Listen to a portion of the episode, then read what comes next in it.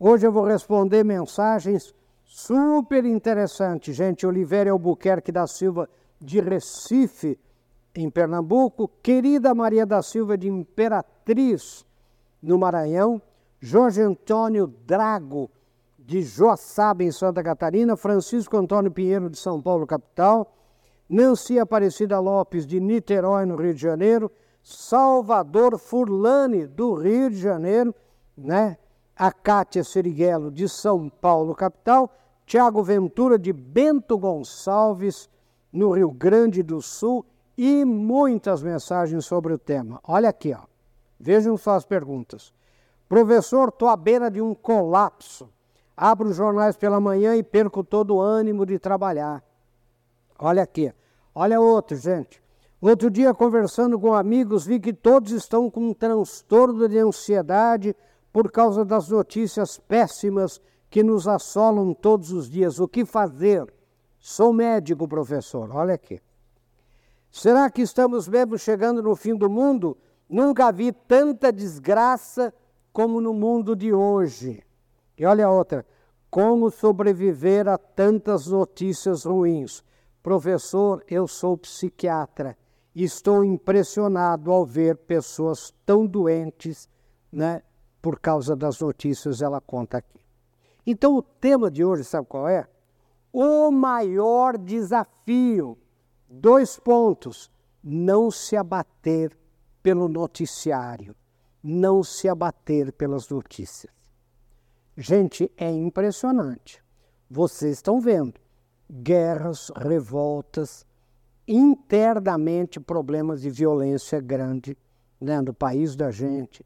Vocês estão vendo guerras em todos os lugares do mundo, revoltas, né? enfim, gente, é, é só notícia que deixa você abatido. Então, qual é o maior desafio?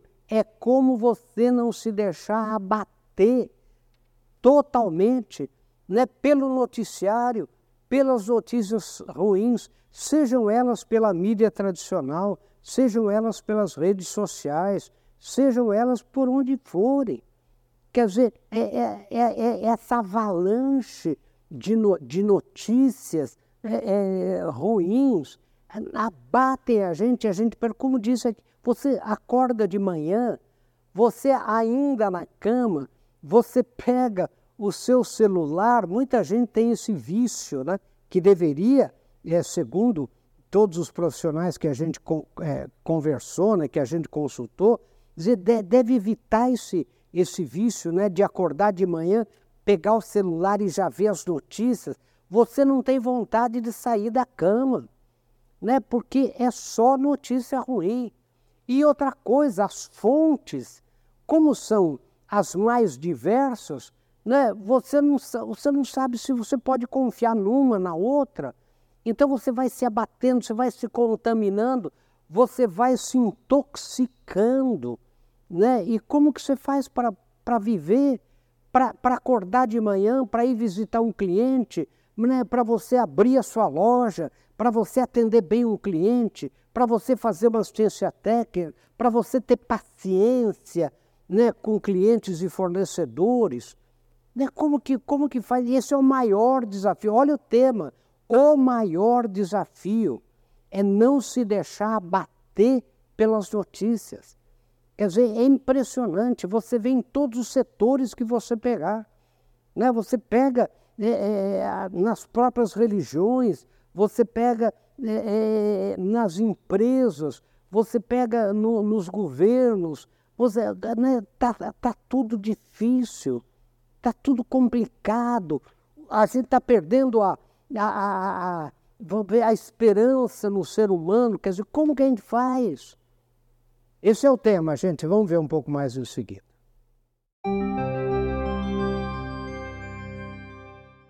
Bem-vindos de volta, gente. Como sempre, nós temos um texto, e o texto de hoje é tormentoso. Né? O texto tem como tema, né, como título, o maior desafio, dois pontos, não se abater pelas notícias. Olhe, acredito que um dos maiores desafios da atualidade seja o de não nos deixarmos abater pelas notícias que nos chegam. através da mídia tradicional, das redes sociais, dos grupos de amigos e das conversas. Né? Conversa em qualquer lugar.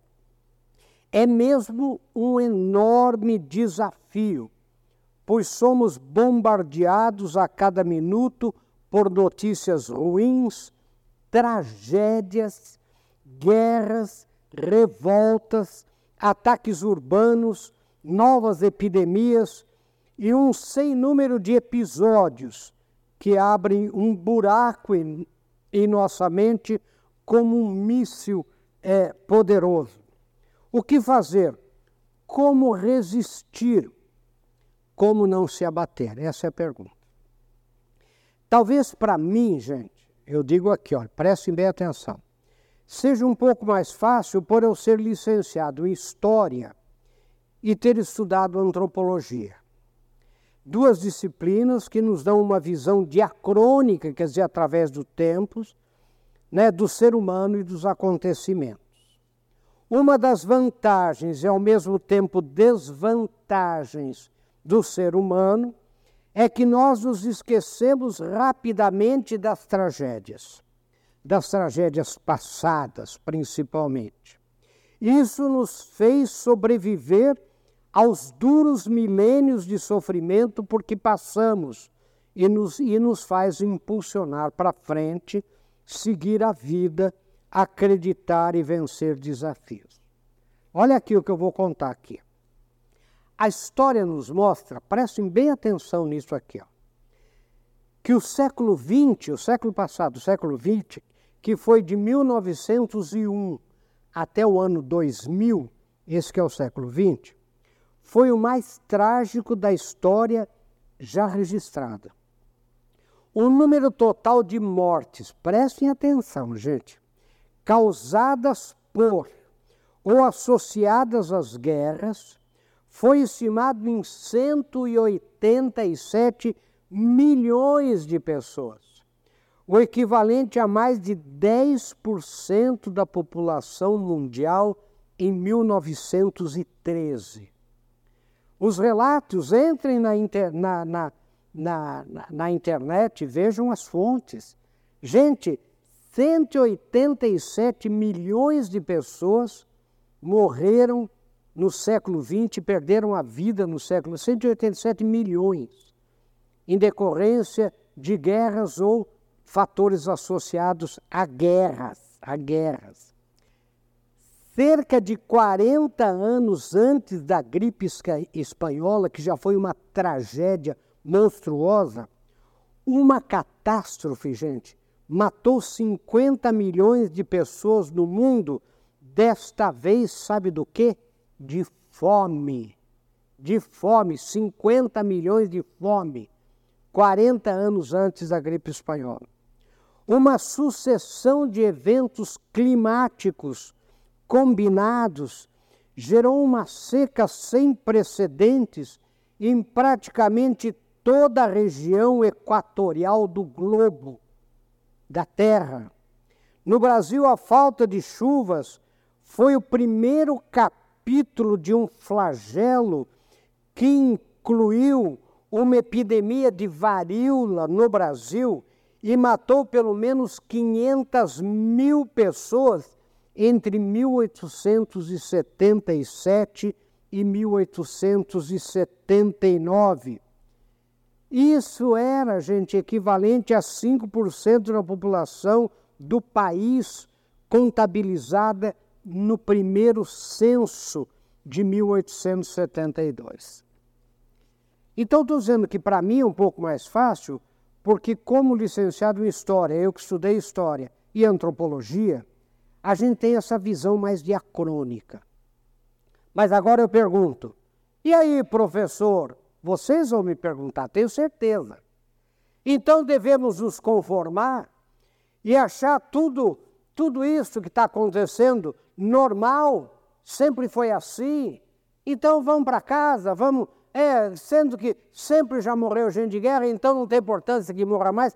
É claro que não, eu digo aqui. É claro que a gente não se deve, né, não, de, não se deve conformar com isso. Afinal, nós chegamos no século XXI, eu digo aqui, com um enorme desenvolvimento científico e tecnológico. E devemos nos indignar de ainda termos que assistir e conviver com guerras, tragédias, epidemias, etc. É claro que devemos aspirar que todo esse progresso seja a favor dos seres humanos, que todo esse progresso seja a favor da paz. É claro, gente. Né? O que eu quero dizer é que a gente não pode achar que nós estamos vendo na pior era da história da humanidade, mas a gente tem que se indignar como nunca, porque nunca nós tivemos tantas condições científicas e tecnológicas para não ter essas tragédias, para não ter essas guerras todas. Não é verdade? Por isso mesmo, o título desta mensagem é O Maior Desafio, pois acredito que seja mesmo o maior de todos para o nosso dia e para o nosso dia a dia, como não se abater né, pelas notícias. É isso, gente.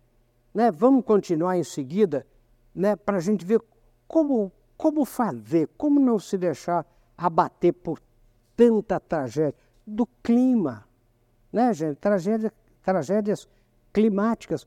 Mas você, gente, em 1926 teve uma seca que quase secou o Rio Amazonas. Quer dizer, mas a gente não lembra das tragédias passadas, mas a gente não deve se conformar com as coisas que estão acontecendo hoje. É isso que eu quero chamar a atenção. Vamos ver um pouco mais isso aqui.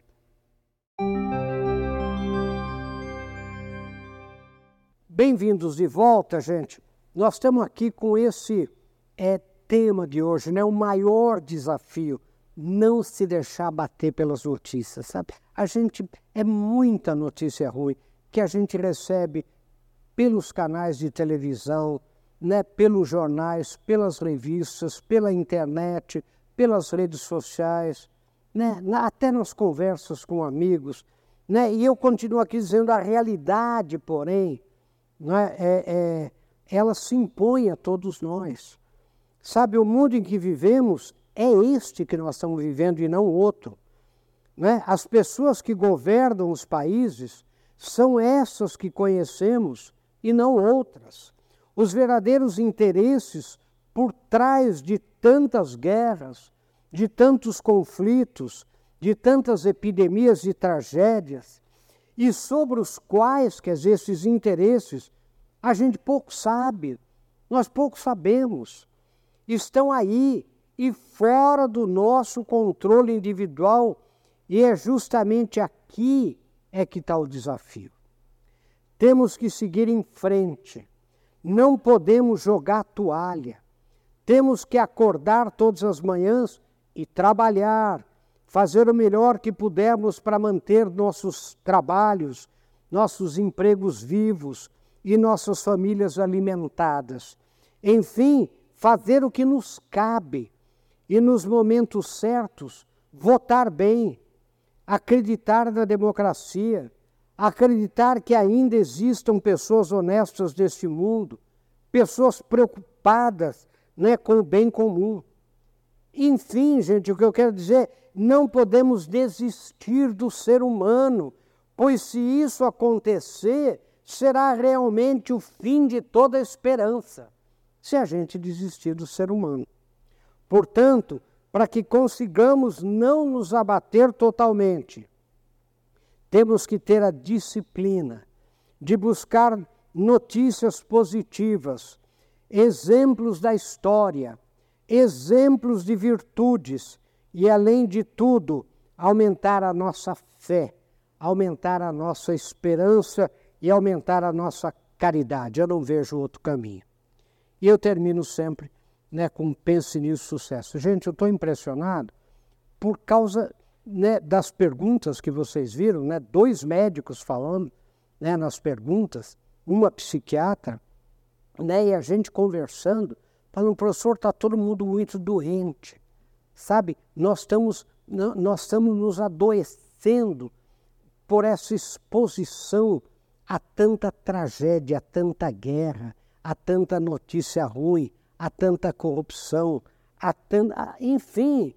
Agora, por isso que eu disse que para mim é um pouco mais fácil, porque se você olhar para a história, se você olhar para o passado, nós tivemos épocas, como eu citei aqui, só no século XX, muito mais trágicas do que hoje, do que nós estamos passando hoje.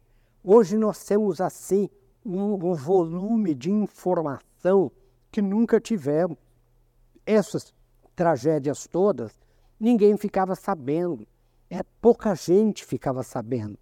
Você tinha a tragédia local, você tinha a tragédia que vinha por um conhecimento restrito, filtrado. Hoje não.